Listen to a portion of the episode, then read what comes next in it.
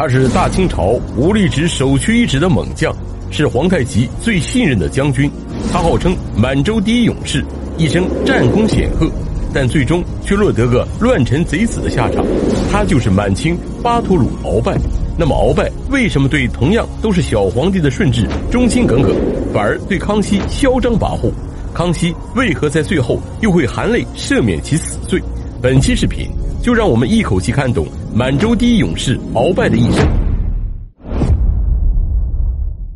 鳌拜是满族镶黄旗，瓜尔佳氏人，将门之后。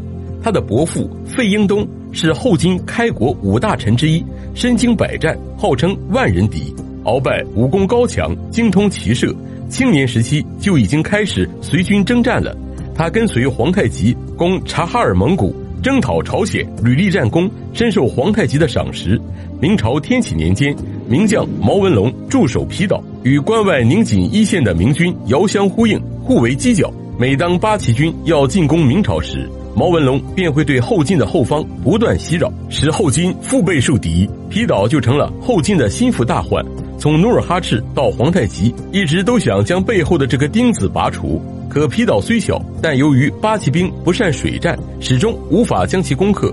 公元一千六百三十七年，皇太极再次组织对皮岛的进攻，双方在海上连续作战了一个多月，清军付出了很大代价，但仍然不能踏上皮岛一步，战事焦灼。前线指挥官阿吉格决定兵分两路，正面以大队水师佯攻，另外一队只带少量精锐乘快船，利用夜色掩护偷渡登陆。以实现内外加工的目的，这个计划成功与否，关键全在偷渡的这支队伍上。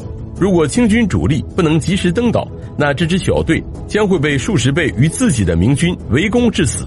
当时还是参领的鳌拜主动